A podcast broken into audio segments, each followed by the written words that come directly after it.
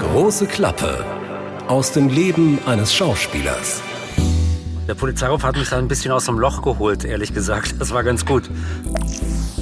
Mein richtiger erster Name ist Dirk und der nennt mich kaum. Meine Mutter nennt mich noch so. Ja. Und äh, die Polizei. Und ähm, mein zweiter. mein, wenn man sich mit seiner Kollegin, seinem Kollegen gut versteht, das macht das Spiel einfach so viel einfacher, als wie wenn man sich überhaupt nicht riechen kann. Ein Podcast von SWR3. Hallo Berlin, bist du da? Ich bin da. Hallo Baden-Baden. Andreas Günther, danke. Gut geht es hier. Andreas Günther, den wir ja begleiten als Schauspieler um zu sehen, was alles passiert. Natürlich während der Drehs, das ist ganz klar, aber vor allem auch, was passiert zwischen den Drehs. So, wir haben übrigens, Andreas, eine E-Mail für eure Fragen, die ihr zuhört. Was auch immer ihr von Andreas, vom Schauspieler wissen wollt, beruflich, privat, ich glaube auch fin finanziell. Was denn? Was denn? Was lachst du denn? auch privat, genau. Stellt alle eure Fragen. Ja. Wir werden alle beantworten. Große Klappe, at swr3.de funktioniert sogar mit dem Minus. Große Minusklappe at swr3.de geht auch. Also um wirklich auf Nummer sicher zu gehen. Geil. so. Das wird cool. Kann ich da auch Fragen stellen? Ja, du kannst auch Fragen stellen, auf jeden Fall. Nee, und du kannst dich auch selbst interviewen, wenn du willst. Also das sind ja nicht die unkomischsten ja. Interviews manchmal, weißt du? Das wäre lustig. Okay.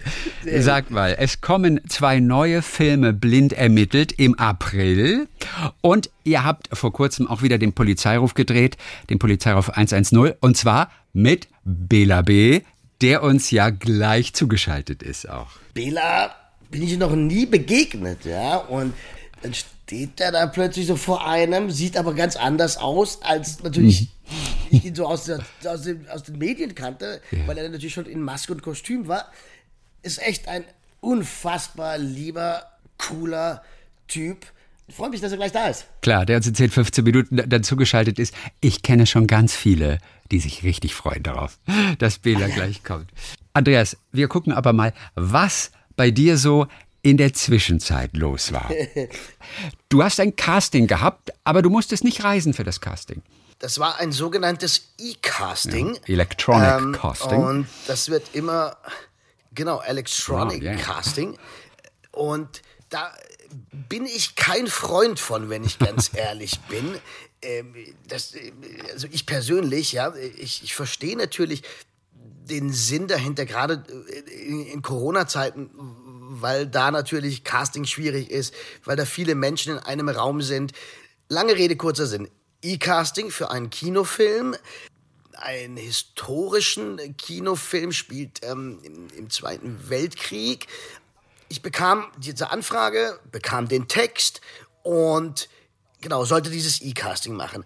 Und musste es auch auswendig lernen Die Schwierigkeit war, äh, ich habe das Drehbuch bekommen, das habe ich gelesen. Das heißt, ich weiß, was der Film, um, um, was es in dem Film geht. Ich, ich, ich kann meine Rolle einigermaßen aus meiner subjektiven Sicht interpretieren, bereite mich dann so zwei Tage darauf vor. Aber es ist natürlich in dieser Szene immer ein Dialog ja, ja, ja. mit einer anderen Figur. Diese andere Figur ist aber ja nicht bei mir im Wohnzimmer und durch Corona wollte auch kein Kollege oder Freund kommen, der mir das anspielt. Das war die Schwierigkeit. Also, ich musste mich also selber aufnehmen, stand in meinem Wohnzimmer, habe mein iPad hingestellt, Kamera angemacht und dann diese Szene gespielt. Die Schwierigkeit für mich, also einmal E-Casting sowieso, da ist keiner, äh, das ist, ich stehe in meinem Wohnzimmer, ach, keiner sagt einem was, äh, ist nicht so mein Ding. Ja. So, und jetzt kam aber noch dazu, dass ich den Text meines Gegenübers nicht gehört habe, den musste ich mir immer denken und spiel da so mit mir alleine. Das war echt eine crazy Sache, ey. Völlig verrückt und äh, man bekommt, also normalerweise in einem Gespräch, in einem Dialog hat man ja ein Gegenüber, wo man was von den Augen abliest, wo man den anderen spürt. All das war ja nicht ja, da. Na, natürlich. Und Hätten wir reisen können, Andreas, dann wäre ich natürlich gekommen und hätte, ja. hätte, hätte dich angespielt. Christian! Verstehst du, aber, aber, Ach, aber Reisen ist nun mal nicht angesagt gewesen hier in den letzten Wochen dann. Und deswegen, also nächstes Mal mache ich es. Vor allem mache ich dann auch die Technik. Verstehst du, dass du dich mit der Technik nicht rumschlagen musst. liebe Podcast-Freunde, noch eine Sache dazu. Der Christian und ich, wir sind uns noch nie, noch nie persönlich begegnet. Nein, wir sehen noch uns nur über Video gerade, aber wir haben uns noch nicht gesehen. Deswegen, aber es kommt, ich werde dich anspielen. Mein zweiter Vorname wird Sache. anspielen. Ich werde dich durch jedes Casting prügeln. Ja, der Anspieler. ja, also, voll. Äh, so, und, und wenn man sich den Text des anderen, seines Gegenübers nur denken muss, hey, ich habe, glaube ich, zwei Stunden gebraucht, um da irgendwie was Anständiges auf die Beine zu stellen. Und das werden wir, glaube ich, jetzt ein bisschen verfolgen können, oder? Wir hören mal rein. Freundlicherweise hast du dich selber auch noch mit deinem Smartphone, hast du dich selber noch mitgeschnitten, sodass wir einen ganz guten Eindruck bekommen haben, wie das so abläuft, Um Gottes wie groß auch die. Verzweiflung zwischendurch auch mal ist. Fall viel Spaß. Hier kommen so zweieinhalb Minuten. Andreas versucht sein E-Casting. So, guten Morgen, Kollege. Herzlich willkommen an der Westfront. Scheiße. Guten Morgen, Kollege. Herzlich willkommen an der Westfront. Was mich interessiert, Dad, von wo hat's euch jetzt eigentlich her verschlagen? hä? Ich will wissen, wo ihr herkommt. Oh je. Ha, oh je. Ostmakler und Grubescheißer, hä? Das hat uns hier der Hanne gerade noch fehlt, Freunde? Was willst du machen? Kannst du eh nichts machen. Gut, also. Das da, ne, das sind meine Jungs. Und ich bin hier der Fahrzeugkommandant. Ja, grüß Gott. Ja, jawohl, klar. Gehen wir los von mir aus, ja? Ah, das war nicht gut. Kratenmelder und Fahrzeugkommandant. Kratenmelder und Fahrzeugkommandant. Mhm. Also. Da müsst ihr euch alle dort dran gewöhnen. Da müsst ihr euch alle. Ja, ah, okay. Ah. Komm, einer.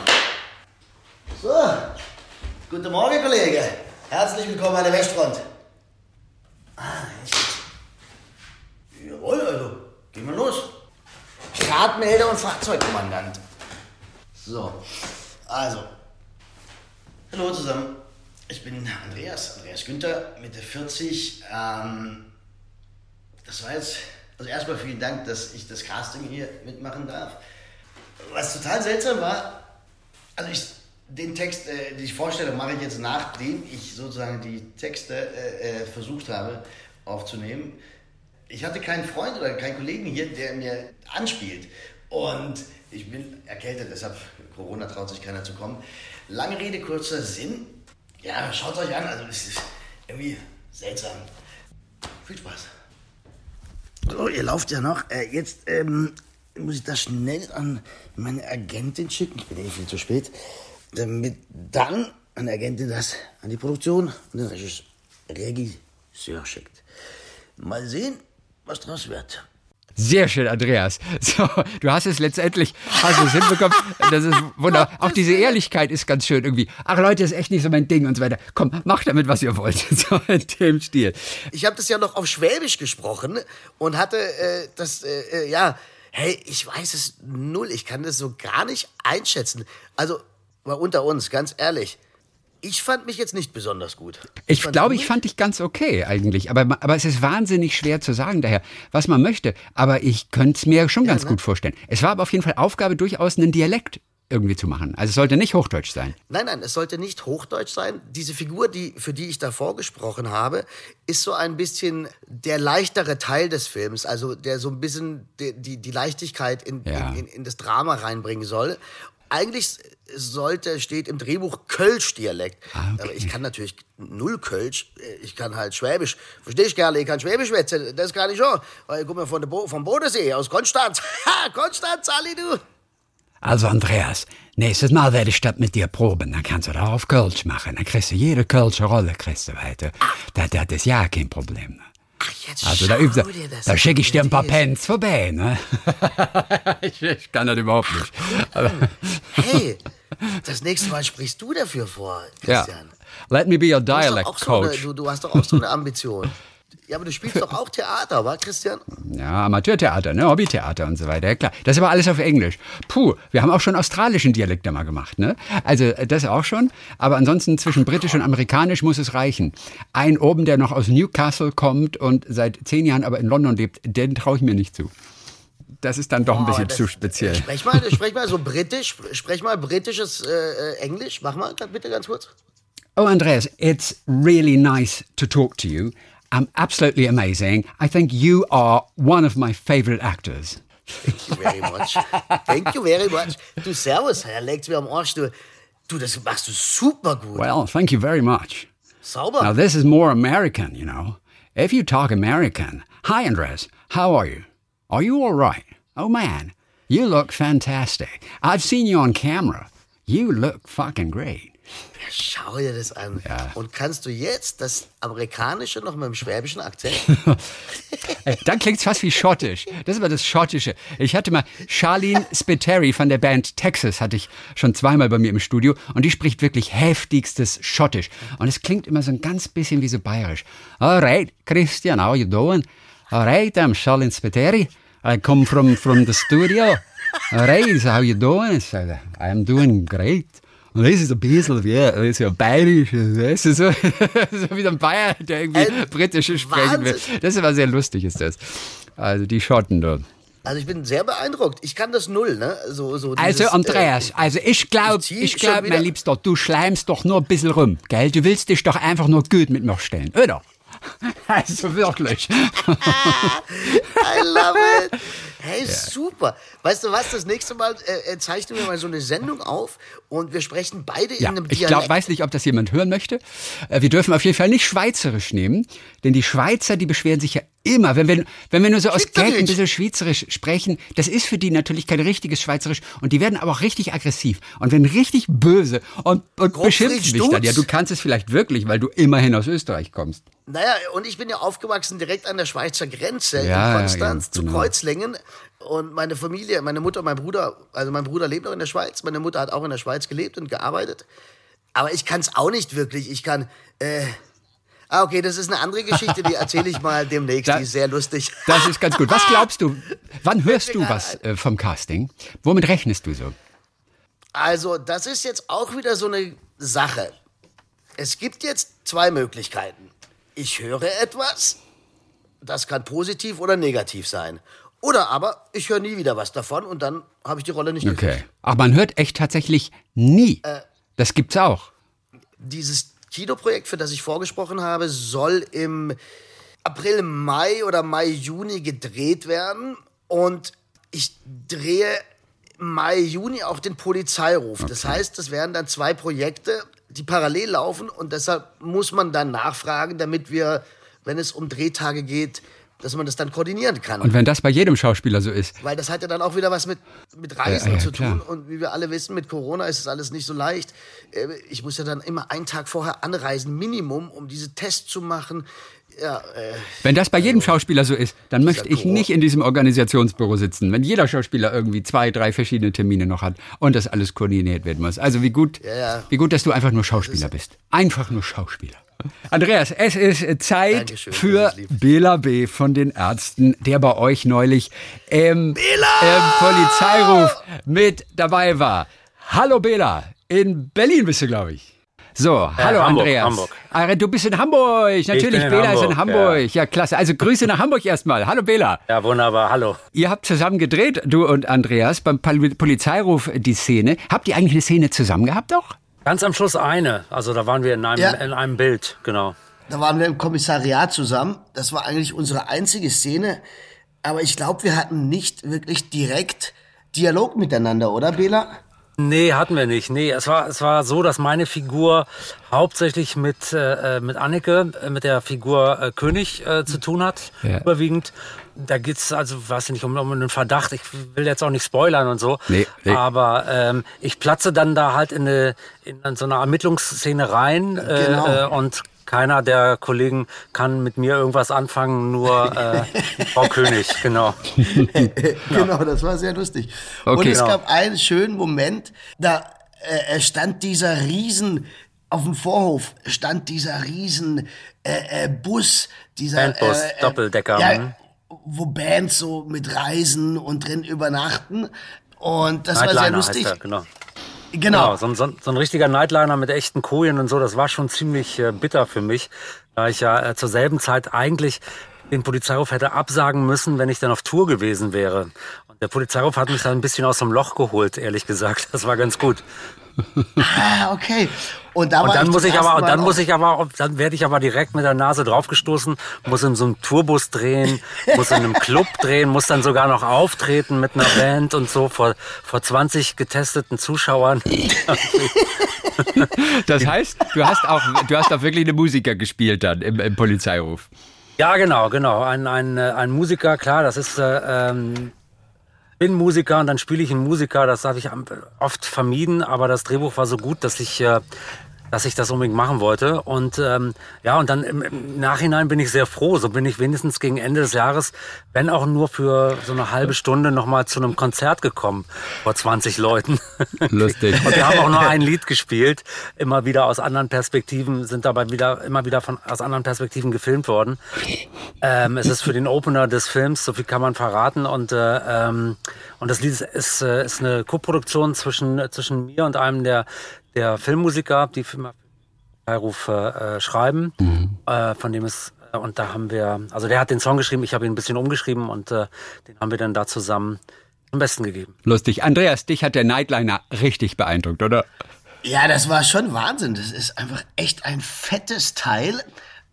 Hinten so Sofa, wo man chillen kann. Was mich sogenannte Lounge, genau.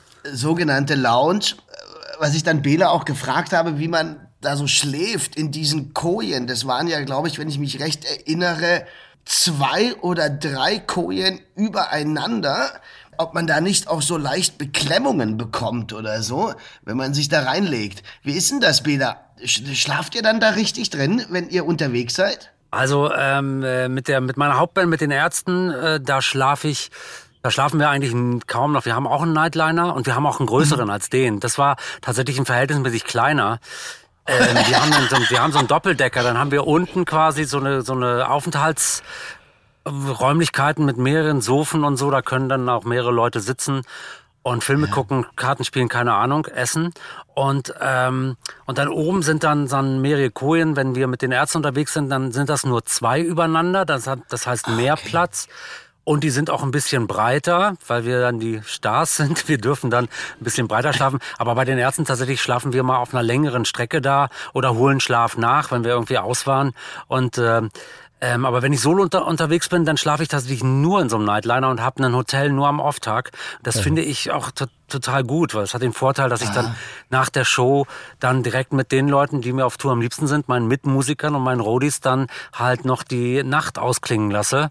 Das ist irgendwie ja. besser als verzweifelt in, in, Bielefeld nach einem dem letzten offenen Club zu suchen oder so. ähm, ja, ja, aber das ist schon so. Also ähm, ich denke, da, man muss da eine Platzangst äh, ist dann nicht hilfreich, wenn man in so einem Bus schläft. Wie unsere Roadies zum Beispiel, die schlafen immer in so einem Bus und immer drei übereinander aus Platzgründen. Ähm, und die haben oftmals dann äh, ja eh nur vier bis sechs Stunden Schlaf, bis sie dann wieder raus müssen und den nächsten Tag mhm. in einer mhm. anderen Stadt vorbereiten müssen. Bis drei Uhr nachts haben sie abgebaut. Dann äh, dürfen sie vielleicht bis neun schlafen. Die Caterer müssen als Erste raus, die müssen die Brötchen machen, damit dann die Lichtleute, wie die als Zweite rausgehen, dann was zu essen haben und so. Also ich könnte da jetzt noch Stunden erzählen. Ich weiß nicht, wie ja. interessant das ist. Aber okay. Andreas, du hast gerade Bock, Rockmusiker zu werden. Oder ich meine, Bela macht auch so viele verschiedene Sachen, ob Autor, mhm. Musiker, Schauspieler. Jetzt hast du Bock, Musiker zu werden, oder? Naja, äh, äh, um ganz ehrlich zu sein, ich wollte als Kind immer Mus oder als Jugendlicher Musiker werden. Und zwar mhm. fand ich, äh, das hört sich wahrscheinlich jetzt wahnsinnig peinlich an, aber ich wollte immer John Bon Jovi sein, weil der das Superman-Zeichen eintätowiert hatte auf dem Oberarm. Äh, aber ähm, soweit habe ich dann Das war der Grund. Also ich das war der Grund, John, ohne Witz. John Bon Jovi hab, und das Superman-Zeichen. Ja, ja. Also ich habe tatsächlich eine John Bon Jovi-Platte, habe ich, muss neidlos zugestehen, dass der eine Zeit lang sehr, sehr gute Songs geschrieben hat. Ich fand das natürlich Schon, ne? alles ein bisschen sehr glatt und die Pudelfrisuren damals und so waren nicht ganz so mein Ding, wobei ich auch immer kräftig topiert habe. Aber ähm, ähm, aber, aber schon, das war klar, schon logisch. auch echt ein geiler Musiker, oder? Würdest ja, du das, sagen? Das ist, das ist auf jeden Fall ein guter Songwriter und ähm, man hört nichts Böses über ihn. Das ist so ein bisschen die, die Hardrock-Variante von Bruce Springsteen. Ne? Er kommt auch aus äh, New Jersey.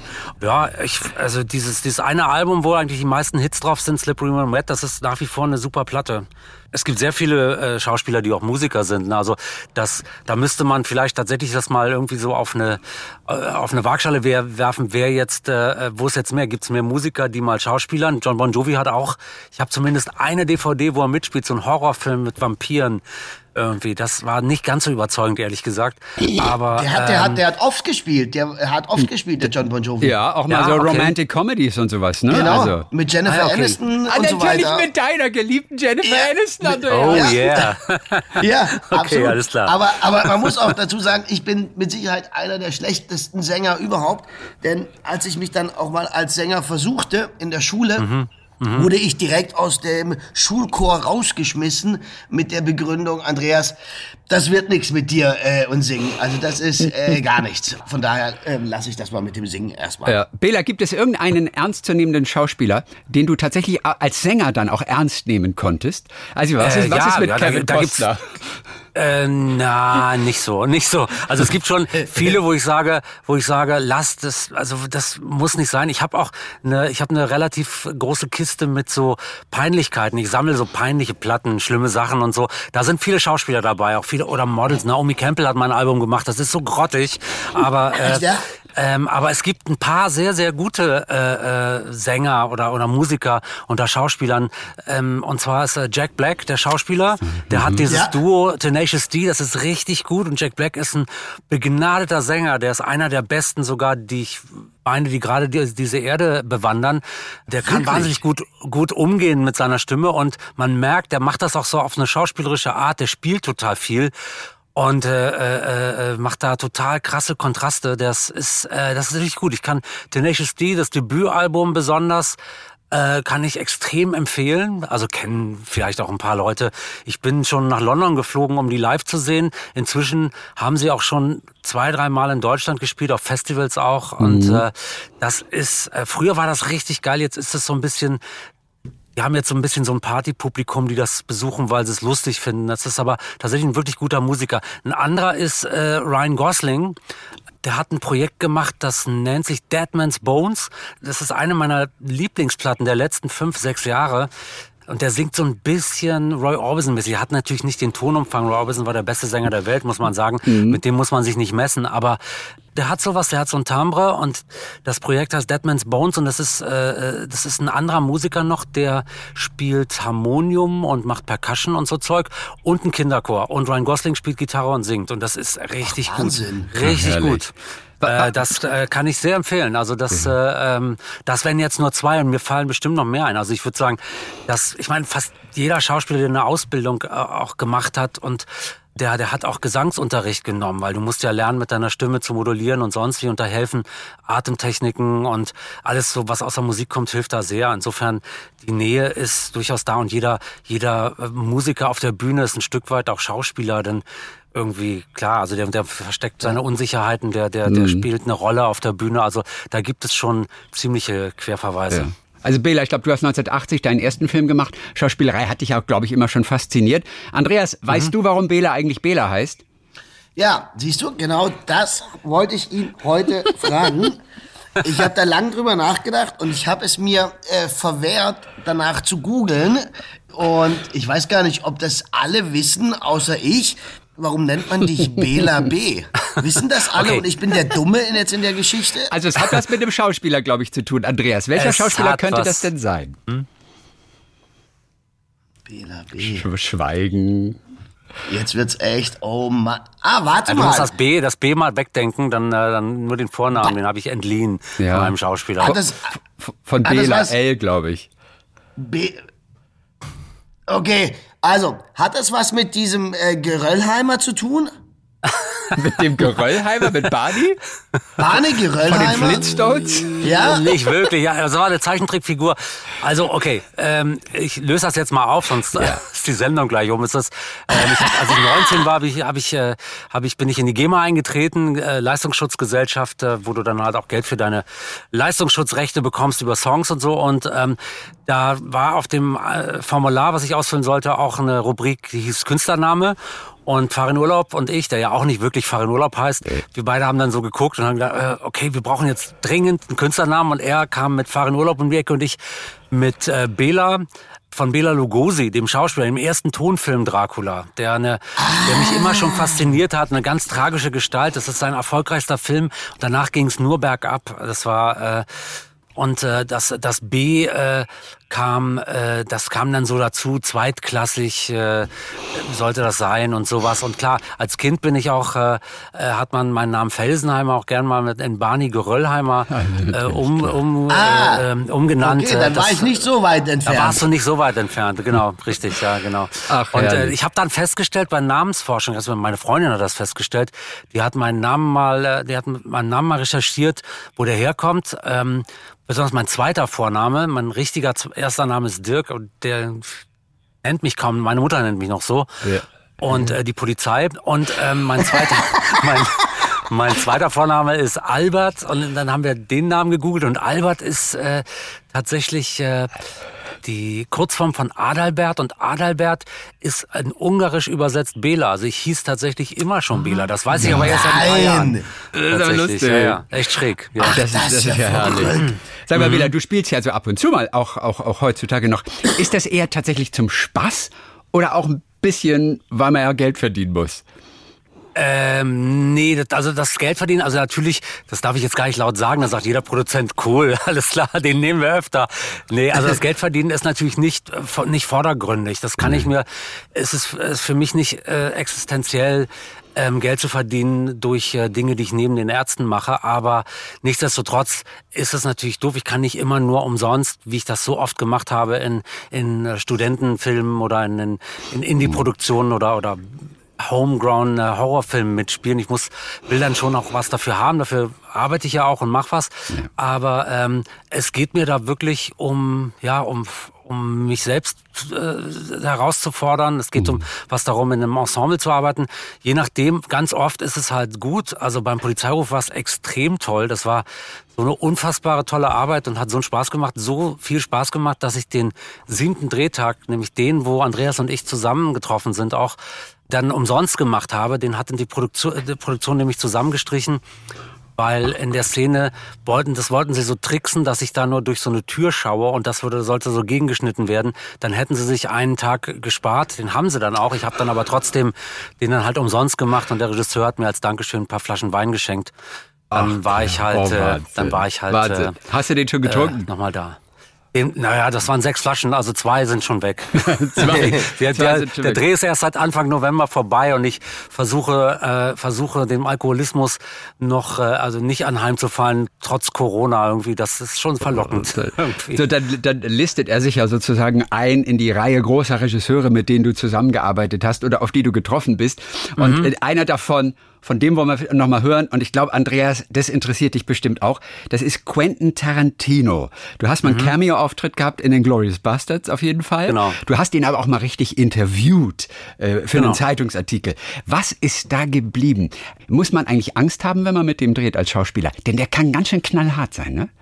Kann schon sein. Also ehrlich gesagt, ich hatte ja einen sehr kurzen Auftritt. Also ähm, ähm, ich hatte zwei Drehtage. An einem war ich aber nur da, da wurden mir die Haare geschnitten. Für, für den Film wurden halt authentische Frisuren gemacht und Kostüme und so. Ich hatte an beiden Tagen einen Trailer und hab, äh, bin auch sehr gut bezahlt worden, hatte aber letztendlich dann ja, ich bin, bin, bin Kinoansager in einer Szene und mhm. so. Ich meine, man, keine Ahnung, wir haben daraus, das, dazu komme ich dann später. Ich habe noch mal später Theater gespielt und das ist in das Theaterstück eingeflossen. Aber ähm, ich habe ihn vorher, ein Jahr vorher getroffen oder anderthalb Jahre vorher im Auftrag äh, einer großen Zeitung interviewt. Und das war der Typ, ich meine, wir, wir, ein Teil von ihm auf jeden Fall, da sind wir beide total äh, gleich. Es ist totaler Filmnerd und totaler, totaler äh, Fan, Trash-Fan und sonst wie. Wir haben uns die ganze Zeit nur so Filmnamen, Regisseurnamen hin und her geworfen. Er hat das Interview, was auf 20 Minuten angesetzt war, auf knapp eine Stunde verlängert, weil ihm das einen Spaß gemacht hat. Wir haben noch Fotos gemacht, während wir uns immer noch irgendwelche Sachen zugeraunt haben. Hey, I will be in the next uh, Takashi Miike Movie und so, nur so Zeug irgendwie. Und äh, ähm, das war schon sehr cool. Und als dann äh, als dann in Glorious Bastards gedreht wurde in Babelsberg, da haben sie sich dann bei mir gemeldet und hatten auch eine Szene für mich in dem Drehbuch drin.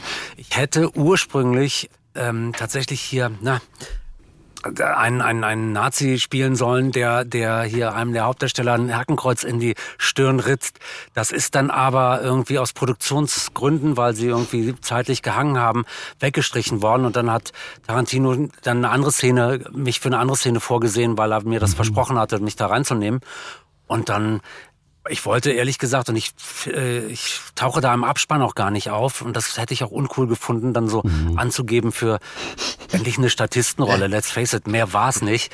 Ich habe dann, äh, bitte äh, kommen Sie sofort, kommt, die Vorstellung beginnt in wenigen Minuten, nehmen Sie Ihre Plätze ein, war mein ganzer Text. Naja, und, äh, und es war aber total, es war echt super. Also ich meine, der Typ ist äh, ein Erlebnis und ich habe ihn da nur nett erlebt. Der läuft da da war, da war ja eine große Ansammlung auch an anderen Statisten und Extras, die, die dann da den Kinosaal gefüllt haben und er geht zwischendurch, zwischen diesen Leuten durch, bleibt bei irgendjemandem stehen, wo ihm das Kostüm gefällt und beginnt so Smalltalk, während die Lichtleute gerade was umbauen, fragt dann, ob es denen gut geht, ob ihm das Catering schmeckt und so. Der ist wirklich an so einem Set, das ist so sein Zuhause. Eigentlich würde der wahrscheinlich 365 Tage einen Film drehen und äh, dann im Hotel pennen, das wäre eigentlich seine normale Daseinsform. Ne? Und ähm, insofern, das war super. Für mich war es krass. Ich habe Backstage da, Backstage sage ich jetzt, ich habe dann außerhalb der Kulissen mal Eli Ross getroffen, ein Regisseur, ein Horrorfilmregisseur, ein Freund von ihm, der da eine größere Rolle gespielt hat. Und den Originalregisseur von Inglourious Bastards, der, der dann äh, auch äh, ein Cameo hatte am selben Tag wie ich. Und nur so, das, also für mich als Filmnerd war das total krass. Zwei Jahre später habe ich Theater gespielt. Ähm, ähm, so eine so eine Theaterreihe hier in Hamburg und da spiele ich in, in, da spiele ich mich selber. Also das war so, so ich habe dann von sechs Stücken, die gemacht wurden, in zwei mitgespielt, spiele ich mich selber als Schauspieler, der der äh, Bela B, der der der Schauspieler mit einem Regisseur und der Regisseur dann verdreht irgendwann die Augen und sagt, na ja, Musiker als Schauspieler, das geht ja gar nicht. Und dann gebe ich da voll an, also in meinem Text voll an, dass ich bei Tarantino war und dass ich eigentlich die Säule des Films bin und die Nazis zum Schafott geführt habe und so weiter. Also das hat dann für mich einen ziemlich guten Effekt gehabt. Und dann, so, dann habe ich Ach, auch irgendwann in Interviews ich habe, als ich den Film im Kino gesehen habe, ich bin so kurz in dem Film, als ich den Film im Kino gesehen habe mit meiner Freundin, dann habe ich äh, mich in dem Moment, wo ich vorkomme, gerade zu ihr gebeugt, um irgendwas zu sagen. Und da höre ich meine Stimme und irgendjemand in der Reihe sagt, das ist doch Bela B. und ich drehe mich um und dann war ich schon wieder weg. Oh ja. ey, ey, das Gute ist, das Gute ist tatsächlich, dass du nicht rausgeschnitten wurdest. Manche deutschen Schauspieler spielen ja in irgendwelchen großen Hollywood-Produktionen, sitzen dann ja. bei der großen Premiere, haben noch ihre Familie dabei, sitzen dann im Kinosaal, schauen auf die Leinwand und entdecken oh, dann, ich bin rausgeschnitten worden. Das passiert ja nicht Furchtbar. selten, ne? Furchtbar. Ja, ja, ja, das kann schon sein. Ja, das kann schon sein. Also ich, ich stehe tatsächlich nicht im Abspann, das wollte ich nicht so äh, dafür und habe das auch erstmal so verleugnet. Aber später habe ich dann, klar, das war ein Riesenerlebnis für mich, so als Filmfan. Und für schauspielerisch hat es mich jetzt nicht so sehr gefordert, aber es war schon echt, echt. Aber es ist halt äh, immer so ein Erlebnis, Sache. oder? Mega, also einem mega, riesen ja, ja. Set mit so, also ich hatte das ähnlich. Ja, ich habe für die für für die Wachowski Brothers mal einen Drehtag gehabt, auch in Berlin. Und was du eben auch gesagt hast. Für Speed Racer äh, ähm, oder für? Das war ein Speed Racer, genau. Ja, ja, genau. Da war ich auch beim Casting. Ach, guck an. Da wäre ich fast auch oder? gewesen, aber dann, ja, ja, genau.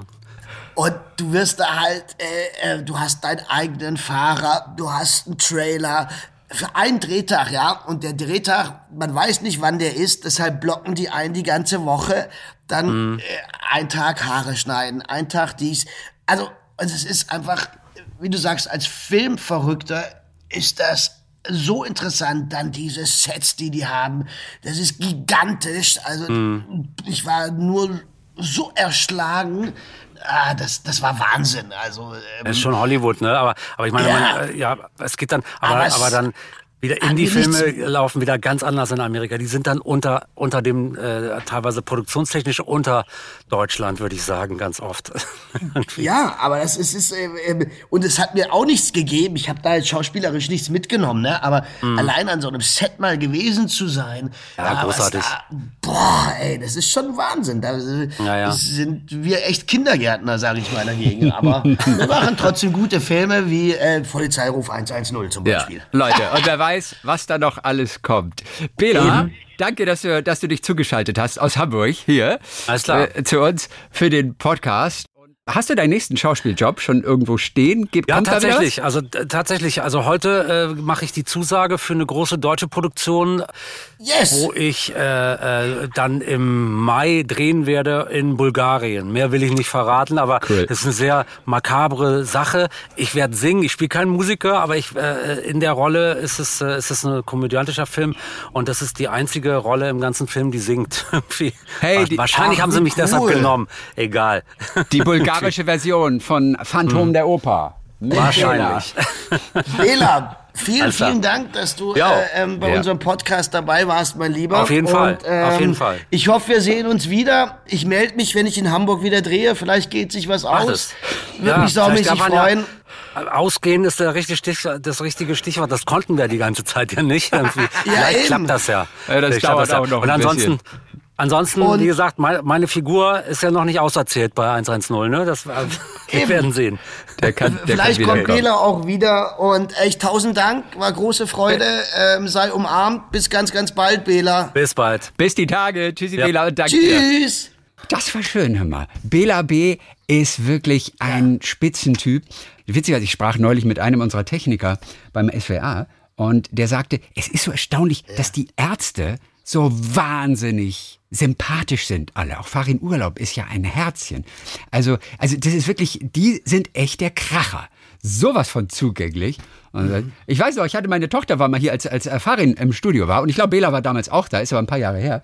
Und die, und die war noch so Kindergartenalter, sie war so 87 Zentimeter groß. Und ich glaube, Farin Urlaub ist wahrscheinlich zwei Meter ist der, glaube ich. Und da stand dieser kleine Zwerg neben Ach, dem ja, Farin und er hatte noch versucht, so seinen Arm um ihre Schulter zu legen. Ein Foto äh, für die Götter. Also wirklich ganz Ach, toll. Süß. Und auch da hat Farin natürlich mitgemacht. Witzigerweise kleine Kinder lieben die Ärzte. weiß auch nicht, lieben die Ärzte. Wirklich, ja? Sag mal, Speed Race, dieser Film, über den er gerade gesprochen hat. Und, Speed Racer. Du, Speed, Speed Racer. Racer heißt der. Was war das für ein, was war das für ein Film? Speed du warst ja dabei. Ja? Keine Ahnung. äh, jetzt mal ohne Witz. Also das ist so. Ich hab da mitgemacht. Ich bekam aber nur mein Text. Ich durfte das ganze Drehbuch ja. gar nicht lesen. Das war top secret. Nur meine Lines. Da ging es um Autorennen, mega Besetzung. Ich habe niemanden von den Kollegen gesehen. Ich saß in einem Studio, in einem Auto musste so tun, als ob ich fahren würde, gegen eine Wand fahre, das war's. Und ob ich, ich habe den Film tatsächlich okay. nie gesehen, ob ich da überhaupt drin bin, habe ich keine Ahnung.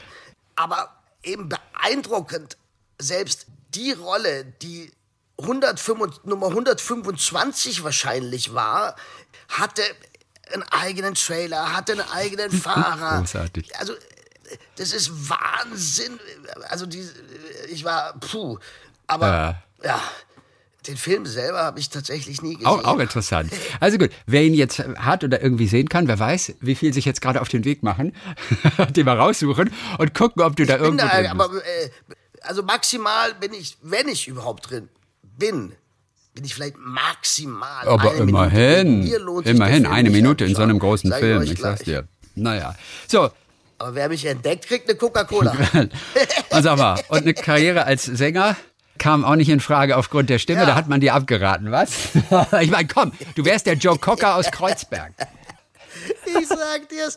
Hey, das, ja, ja, ich, ich wäre wahnsinnig gerne Sänger geworden. Ich, wie gesagt, was ich vorhin zu Bela gesagt habe, Bon Jovi, ja, John Bon Jovi mit diesem Superman-Tattoo, diese langen Haare, dieser saumäßig coole Typ, so, so entspannt, so, ach, so gelassen und dann haut er die Dinger raus, fand ich tierisch geil. Und ich glaube, singen, da bin ich jetzt nicht der Größte drin, wurde mir auch immer gesagt. Und wie gesagt, ich bin auch dann auch dem, aus dem Schulchor rausgeflogen, weil mir gesagt worden ist, mit der Stimme, das wird halt auch nichts. Und ja, äh, äh, ich weiß noch, das war das Musical Anna Tefka. Und ich habe gesagt, ich möchte so eine kleine Einzelrolle mhm. da singen. Also in der Waldorfschule ist man positiv und sagt, ja, alles klar, versuch's doch mal. Also habe ich das kurz rausgeschmettert, fand mich gar nicht so schlecht. Und mein Musiklehrer ähm, sagte dann nur, Andreas, äh, es wäre jetzt ganz gut, wenn du das nicht mehr oh Gott. singen würdest. Gott, der, der arme kleine Andreas. Mama, da kriege ich gerade Muttergefühle. Ja, ja. Aber es hat mir keinen Abbruch getan, weil ich, ich fand, ich, ich, hab, ich war auch der größte Luftgitarrenspieler Ja, Musiker, das wäre ich echt gerne. Also das. Du willst doch nur geil, die ganzen Frauen, ja, du willst doch nur die ganzen Frauen haben, willst du doch nur als Musiker. natürlich, natürlich. Deshalb war das ja so der Traum, wo ich 14, 15 war. Da hatte ich ganz schlimme Akne und äh, dachte, wenn ich jetzt Rock'n'Roller wäre und so eine Band hätte, kriege ich auch die Miezen.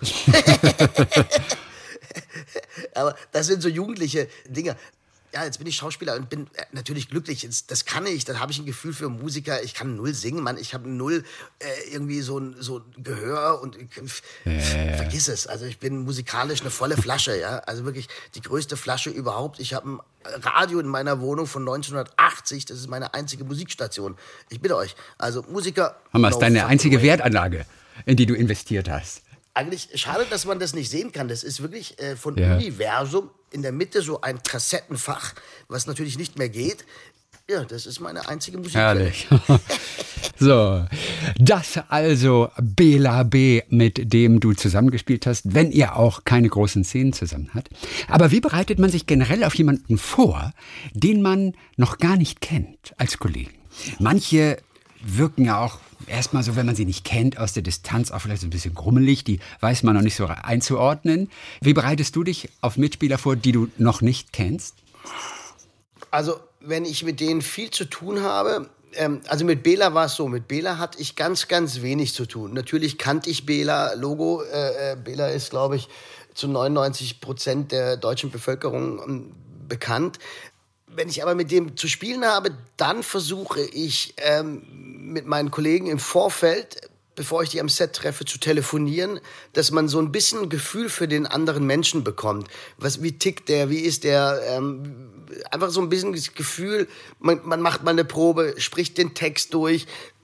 Wenn es geht, treffe ich mich auch gerne, bevor ich äh, mit denen drehe, dass man sich trifft. Das ist das Beste. Also das habe ich jetzt letztes Jahr bei Blind ermittelt gemacht, als ich mit der Emily Cox zusammen gedreht habe. Mit der hatte ich relativ viele Szenen. Da haben wir uns auch im Vorfeld getroffen zusammen. Da, ähm, das ist einfach, finde ich, wahnsinnig wichtig, dass man weiß, mit wem hat man es da zu tun. Und wie war die Emily? Was ist dir aufgefallen gleich bei der Emily? Emily ist wahnsinnig äh, ähm, ähm, entspannt, sie ist, äh, sie ist sehr frei, also sprich, äh, ähm, sie kommt nicht vorgefertigt äh, mit einer vorgefertigten Szenerie ans Set, was sie sich ausgedacht hat, sondern sie ist sehr flexibel, man kann mit ihr ähm, ähm, improvisieren. Und, und mir ist es, ich brauche das, ich brauche so, so, so eine Art Vertrauen, damit ich mich auch mehr öffnen kann und mich auch mehr traue, in meinem Spiel variabel zu sein. Also ich, wenn jetzt, äh, ich glaube, Vertra ja, Vertrauen heißt für mich sowas wie, dass ich ein, ein, ein Gegenüber habe, was mich sein lässt in meiner Figur. Also äh, nicht so pedantisch. Es gibt ja auch pedantische Schauspieler, die darauf pochen, dass sie das so machen, wie sie es vorbereitet haben und davon nicht abweichen. Und dann fühle ich mich auch manchmal eingeengt oder vielleicht sogar fast sowas wie trotz meiner langen Erfahrung eingeschüchtert, dann brauche ich so ein bisschen. Mir tut es immer wahnsinnig gut, wenn ich auf, auf ruhige, vertrauensvolle, ich sag's jetzt mal, es hört sich auch blöd an, aber es ist so, so was Liebevolles, so was zu, mir Zugewandtes habe, dann traue ich mich, mich viel mehr zu öffnen. Und das ist natürlich für das Spiel wahnsinnig wichtig. Ich, es gibt doch diesen, äh, Ende der 90er Jahre ähm, gab es diese berühmten Sätze über, so, über die großen Regisseure. Ja, der hat mich zerstört, der hat mich gebrochen und, und, und erst dann bin ich äh, aus mir rausgekommen. Also das wäre gar nichts für mich, ja. Da wäre ich, glaube ich, echt ein Wrack danach. Da bist du äh, doch eine zu zarte Pflanze dafür, auch wenn du natürlich stimmlich gar nicht so klingst nach zarter Pflanze. Genau, ja, das denkt man ja nicht, aber ich bin da schon sehr sensibel. Meine Regisseure kriegen immer das Beste von mir, wenn sie, wenn sie auf mich eingehen. Und, und das heißt nicht, dass ich immer recht habe, um Gottes Willen gar nicht, sondern äh, dieses eine Interpretation. Jeder hat ja so eine eigene Interpretation, wenn er was liest oder eine eigene Fantasie.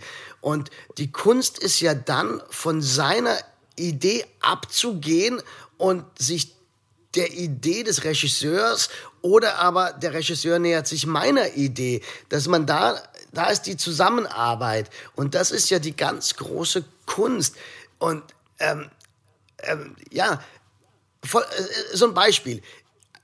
Ich, ich, ich bereite eine Szene vor, hab die vor meinem geistigen Auge, weiß genau, ah, das funktioniert so und so und so. Hab alles tiptop vorbereitet. Jetzt komme ich ans Set und mein Regisseur geht mit mir ganz schrittweise in eine andere Richtung. Und am Ende drehen wir die Szene ganz anders, als ich sie mir vorgestellt habe. Jetzt gehe ich dann nach Hause und bin total unzufrieden, weil ich nicht das umgesetzt habe, was ich mir vorgestellt habe. Weißt du, was ich meine? Das ist so eine Art, ich habe eine Erwartung gehabt und die Erwartung hat sich nicht erfüllt. Was war es denn in dem Beispiel ich, zum Beispiel? Was war, was Ach, war da ganz das, anders? Das ist kein, das, das ist, das, also eine Szene, die ich zum Beispiel, also äh, äh, ich bereite äh, äh, ein Verhör ja. bei Pöschel. Und da habe ich Pöschel ganz hart genommen, habe ich ihn hart laut. Der, der, geht den hart an. Er ist ein brutaler, äh, äh, äh, er ist ein brutaler Kommissar, der jetzt äh, äh, wahnsinnig hart ins Verhör mit dem geht. Und am Ende kommt die Szene aber so raus, dass ich total relaxed bin. Mhm. Und so easy going, hey, alles klar, cool, Alter, ja, nee, verstehe ich. Ja, aber erzähl ganz ruhig, ich höre dir zu, ich bin bei dir. Und, und, weißt du, die eigene die subjektive Vorstellung hat sich nicht eingelöst. Es, es gab kein Payoff sozusagen. Es gab keine Erlösung. Und dann gehe ich manchmal nach Hause und denke mir, oh fuck, ey, ich habe eine Scheiße heute gespielt. Fuck, ich konnte gar nicht das machen, was ich wollte. Und da muss man dann, muss ich Abstand gewinnen und sagen, nein, nein, nein, warte, warte, warte die Arbeit war, gemeinsam etwas Neues zu entwickeln und was ganz anderes. Also das sind so emotionale Höhen und Tiefen, die ich da, die ich durchmache. Wahrscheinlich mhm. geht es vielen Kollegen auch so. Das ist ja, der Schauspieler arbeitet nur mit Emotionen und, und Emotionen sind so verwirrend, das wissen wir alle, ja. Emotionen können uns zum glücklichsten Menschen der Welt machen. Sie können uns zu Tode betrübt machen. Emotionen, oh, das ist ja, das ist ja das Verrückte. Sie sind nicht, sie sind nicht äh, intellektuell erklärbar oft. Rede ich gerade heißt, Blödsinn oder was denkst ja, du? Na, na, absolut. Also ich meine, wir müssen erst mal rein in den Kopf eines Schauspielers, um das alles nachvollziehen können. Aber als du mit Emily zusammengesessen hast, wo habt ihr euch getroffen zum Beispiel? Das war in Wien, in Österreich. Ja. Äh, das war, äh, und zwar äh, an, äh, an einem Set, an einem Motiv, wo wir hatten beide drehfrei und wir mussten beide zum Corona-Test. Äh, und äh, saßen dann einfach da äh, auf einer Bank und haben zwei Stunden erzählt und haben uns mal kennengelernt, ein Gefühl füreinander zu bekommen. Wir kannten uns gar nicht. Ja. Und äh, äh das ist natürlich ungeheuer wichtig. Oder es ist un es ist wahnsinnig erleichternd, wenn man sich mit seiner Kollegin, seinem Kollegen gut versteht. Das macht das Spiel einfach so viel einfacher, als wie äh, wenn, wenn, wenn, wenn man sich überhaupt nicht riechen kann. Ja, das ist ja, gibt's ja manchmal auch, dass Kollegen miteinander spielen müssen, die gar nicht miteinander können. Äh, gibt's alles. Äh, ist auch ganz normal. Das ist, ja wie bei jedem anderen auf der Arbeit, äh, mit dem einen kann man, mit dem anderen kann man nicht, aber man muss halt die Arbeit trotzdem gut machen. Hier geht es ja nicht um subjektiv persönliche Empfindlichkeiten, sondern wir müssen äh, das Beste für den Film machen. Äh, und da spielen dann die, die, die, sollten diese persönlichen Probleme oder Aversionen keine Rolle spielen. Nur macht es mir persönlich einfach viel, es macht mir viel, es macht es einfacher äh, äh, wenn ich mit jemandem connecte, wenn ich mit jemandem bonde, sozusagen. Bonde. Anglizismen ja. haben wir auch im Podcast. Sag mal, würdest du gerne mit Klaus-Maria Brandauer zum Beispiel zusammenspielen? Wie würdest du dich fühlen, wenn jetzt das Angebot käme, du, da ist eine Rolle neben Klaus-Maria Brandauer? Was wäre dein erster Gedanke? Ich würde mir wahrscheinlich in die Hose als erstes scheißen äh, vor Respekt. Äh, ähm, okay, das ist, also, das ist ganz gut. Ja, das, das kann ich mir auch vorstellen. Das sind so, ich hatte, ich hatte, äh, ich hatte vor, boah, das ist sicherlich zehn, zehn Jahre, zwölf Jahre her, Baltic Storm, der Untergang der Estonia, dieses äh, äh, Personenschiffes, erinnerst du dich? Das, äh, der Untergang der Estonia, Hm, erinnerst ich du dich nicht an, gesehen, an dieses nee. Unglück? Aber das Unglück sagt dir was. Wo 800 Das, Menschen- wo das Schiff Unglück sagt mir was, ja. Mhm.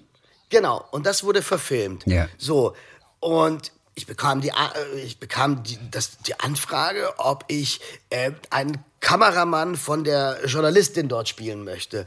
Und dann habe ich gesagt, Ja. Logo, international, äh, Logo, Logo, Logo, mache ich, klaro. Äh, und dann, ja, die Journalistin spielt Greta Scacchi. Ey, ich habe mir Gre- vor Greta dem. Drehtag Greta Scacchi, ich habe mir wirklich in die Hose gemacht. Ich, ich, ich die Nacht nicht geschlafen. Ich saß nur auf dem Klo. Ich war so nervös. Greta Scacchi ist äh, war Salz auf unserer Haut. Der Player war das Sexsymbol der 90er für mich, ja. Eine unfassbar schöne, wunderschöne Frau, eine tolle, tolle Schauspielerin. Ich weiß, Und, Salz auf äh, unserer Haut habe ich damals gesehen. War, war, war wirklich, die war wirklich echt sehr, sehr Also, hübsch. Also und, und, aber und viel so ein Ausstrahlung. Film voller, voller Romantik, voller, wirklich voller Sinnlichkeit. Hey, also da ist Basic Instinct echt ein Rotz dagegen. Ähm, ähm, und ich kam an das Set und sah diese Frau. Ich bin hin und gesagt, hey, hello, uh, I'm Andreas. Hello, Mrs. Scacchi. How are you? Just at first, I want to say, I'm so fucking nervous. I totally was in love with you. I mean, you are. Oh, Jesus Christ. Und, Und, und das hört sie jeden Tag die, übrigens. Ja, ja, aber sie, sie hat so gelacht und sie hat mich nur in die Arme genommen und meinte, hey, relax, we have a good time. Und wir haben uns so gut verstanden, ja, dass wir dann rüber hinaus noch drei, vier Jahre immer wieder telefoniert haben. Ja. Aber man ist natürlich so nervös, ja, wenn so, so große, man, ah, das ist, Sag mal, hatte die was ja, Verrücktes? Hatte die ein bisschen was Verrücktes an sich, Greta Skaki? Weil ich habe mal hier mit jemandem gesprochen, der war mit ihr verheiratet. Und er sagte nur. Nein! Ja, und er sagte nur, sie ist, sie ist verrückt. Sie ist einfach nur verrückt. Jetzt hör auf, wer, mit, wem- Das, mit darf ich, das darf ich nicht sagen. Ich muss meine Quellen schützen. Ich verrate es dir nachher. Und, Also verrückt. Ja, sie, ja. Ist, sie ist ein bisschen crazy, aber Ist crazy, gut. Positiven. Okay, gut. Aber so toll. Ich hatte echt, wir hatten so viel Spaß miteinander. Und sie, sie, sie hat mir so, ich meine, überleg mal, das war 2003 oder sowas. Da war ich ja echt noch eine, da war ich ja äh, noch ein, ein, ein Anfänger, ein blutiger Anfänger, ja, sag ich mal. da ja, hatte klar, ich ja, ein Bubi warst du da noch. Eben, da war ich noch ein Bubi. Und sie hat mir wirklich so diese Ängste vor der Kamera genommen. Und ich meine, wir hatten einen, äh, einen amerikanischen Regisseur. Dann war Donald Sutherland, kam plötzlich ans Set. Und ich so, oh, Jesus Christ, Donald Sutherland, fuck. Ey, ich meine, da, da, pff, das war, das war Wahnsinn, ja. Das war, ist, äh, ja. Und Ja. dann sind die aber Also ich- so entspannt. Das, das ist das Tolle, dass die dann so relaxed, easy und unterstützend sind für so, für so junge Pupser, wie ich damals war. Äh, War toll. Tolle Erfahrung. Gut, ich glaube, du solltest vielleicht besser nicht mit äh, Brandauer äh, drehen. Nimm mal, pass auf, ge- genau, so. also manche, ich finde, Brandauer, der hat, hat sowas auch Einschüchterndes. Ähm, und manche wirken, wie gesagt, so ein bisschen grummelig. Da kann man einfach nur gespannt sein, wie das dann wird. Und Bjarne Mädel, der hat ja neulich mit Brandauer gedreht. Ja, Und ja, ich genau. persönlich, ich persönlich habe ich Bjarne gesagt, ey, ich finde, vor dem Brandauer, vor dem kann man Angst haben. So, nimm mal dein Telefon und hör dir diesen 50-sekündigen Ton an von Bjarne Mädel.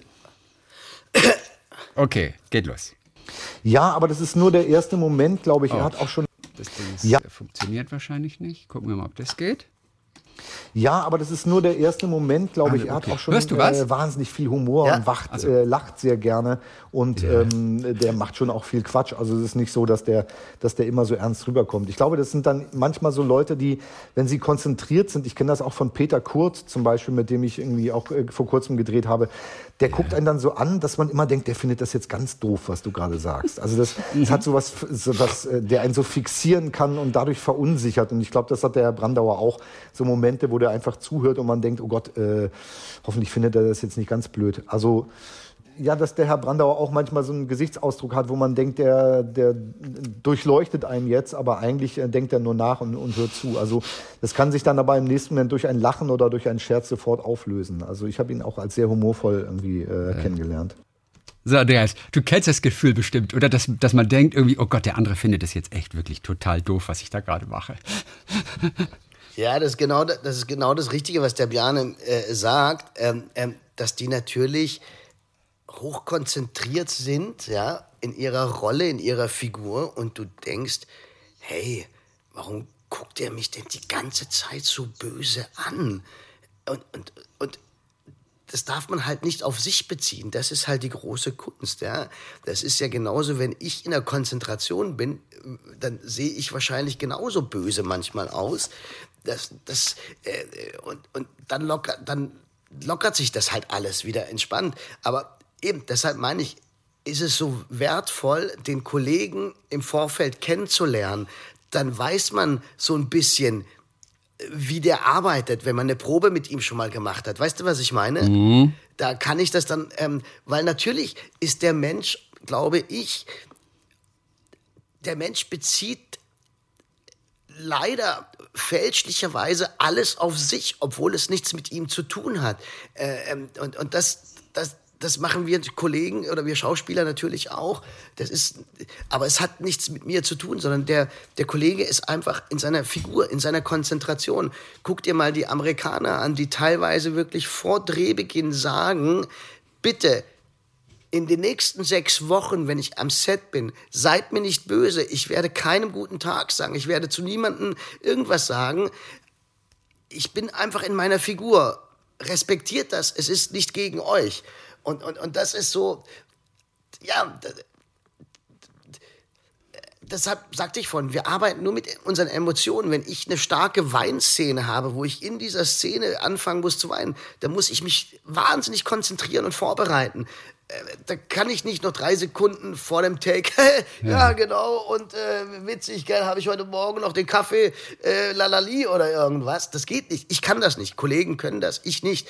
Ich brauche dann auch Wahnsinn, absolute Ruhe und, und Konzentration. Also da ist auch jeder anders. Ähm, ähm, und man ja, man darf einfach nicht alles auf sich beziehen. Das ist wie im normalen Leben. Äh, äh, äh, das, ja, wir beziehen alles vielleicht auch ein bisschen zu sehr auf uns selber. Äh, ja. Das hat manchmal gar nichts mit uns zu tun. Aber Greta war nicht so. Die hat guten Tag gesagt und sie hatte ja sogar Zeit, dich in den Arm zu nehmen. Greta hat mich jeden Morgen gebusselt und ich habe sie gebusselt dann. Also wir waren, wir sind auch jeden Abend essen gegangen. Herrlich. Und das Interessante ist ja, Andreas, Klaus-Maria Brandauer war ja der Schauspiellehrer von von meinem Kollegen Philipp Hochmeier. das ist richtig. Der nämlich mal erzählt hat über, Brand, über Brandauer, ja, dass Brandauer nur wirklich der schlechteste, also das hat er mal im Interview mit mir erzählt, der schlechteste Pädagoge, aber für ihn eben der beste Lehrer. Es sind damals von 60 nur vier oder fünf übrig geblieben. Johanna Wockerleck war dabei, Birgit Minichmeier. Also und äh, Brandauer hat wirklich absolute Hingabe verlangt. Und da ging auch nichts nach Stundenplan. Es ging um den Fluss und da wurde man auch ja. bis Mitternacht, bis in den nächsten Morgen wurde gearbeitet. Der Hausmeister wurde bestochen mit einer Flasche Wein. Es, es wurde auch viel, es wurde viel geschrien, natürlich auch im Unterricht. Aber er sagt, Schreien, Züchtigung, das kennt Philipp Hochmeier aus seiner eigenen Familie, irgendwie so eine deftige österreichische Familie. Viele, viele Mitstudenten, Schauspielschüler haben eben das nicht ausgehalten, sind beschädigt gewesen, wollten den Beruf am Ende nicht mehr machen. Aber äh, Philipp, dein Kollege, äh, bei Blind ermittelt, er fand es irgendwie gut, weil es einem gleich schon mal zeigt, dass dieser Beruf kein Spaziergang ist. So. nee, das ist auf jeden Fall nicht. Also das, äh, äh, das, ich kann verstehen, was er meint. Du wirst natürlich durch so eine Art des Unterrichts auch auf, auf, auf, auf das Leben des Schauspielers vorbereitet. Also ich erinnere mich noch, ich habe 1999 meine erste große Fernsehhauptrolle gespielt in der TV-Reihe in der damaligen, die hieß Jenny Berlin. Das hieß dann später, glaube ich, Einsatz in Hamburg. Okay. Das war mit Aglaya Schischkowitz. Ja. Und das war der allererste Teil. Und ich habe einen Jugendlichen gespielt, der auf der Suche nach seinem Vater war und kriminell ist oder kriminell war und auf dem Weg dorthin, das ist ein bisschen so eine Road-Movie-Geschichte gewesen, bringt er in der Not, aus Not heraus zwei Menschen um. Und dann trifft er auf seinen Vater am Ende des Films und ist hoch emotional. Und mein Vater hat mich ja auch, also meine Eltern haben sich getrennt, als ich drei war. Und da konnte ich mich ganz gut reinfühlen in diese, in, in, in diese Sucht nach dieser Vaterliebe. Und dann war der Film nach sechs Wochen zu Ende. Und da stand ich plötzlich alleine mit all diesen Gefühlen, die ich hochleben habe lassen. Das war schon, also da bin ich so ein halbes Jahr in so ein ganz tiefes emotionales Loch gefallen.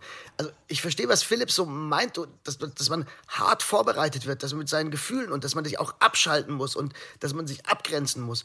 Und ich weiß, ich, ich, ich, äh, wenn man diese Gefühle alle noch mal hochleben lässt, alles durchlebt, diesen Schmerz, diese Sehnsucht nach dieser Vaterliebe und, und, und dann eben, ich stand nach diesen sechs Wochen Drehen, stand ich da alleine zu Hause mit all diesen Gefühlen und ich wusste nicht mehr, also das war, das war, boah, das ist, äh, ja, kein, kein Ponyhof sozusagen, war. Ja, aber von 60 bleiben nur vier oder fünf übrig am Ende. Oh, das klingt schon aber schon nach einer harten Nummer. Ne? Also es klingt schon nicht normal eigentlich. Also damit kenne ich mich null aus. Ich habe noch nie eine Schauspielschule von innen gesehen. Ja. Und das war vielleicht auch gut so. vielleicht wärst du nie ja, da, wo du heute bist. Ne? Das mit Sicherheit nicht, mit der Stimme sowieso nicht. aber so, das war es für heute. Nächste Woche, da haben wir wieder einen tollen Gast. Und zwar muss man sagen, das ist ein wirklich facettenreicher Schauspieler und du kennst ihn gut.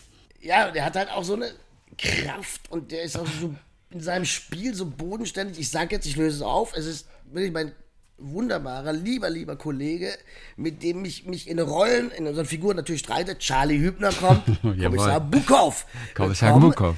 Ich habe ja von ihm auch so viel gelernt. Also ich, ich, du überlegst, wir haben vor elf Jahren haben wir angefangen diese Intensität, das ist einfach, da bin ich immer wieder fasziniert und deshalb freue ich mich super, dass er dabei ist. Ja. Ich freue mich auch. Charlie Hübner aus deinem Rostocker Polizeiruf 110 Team.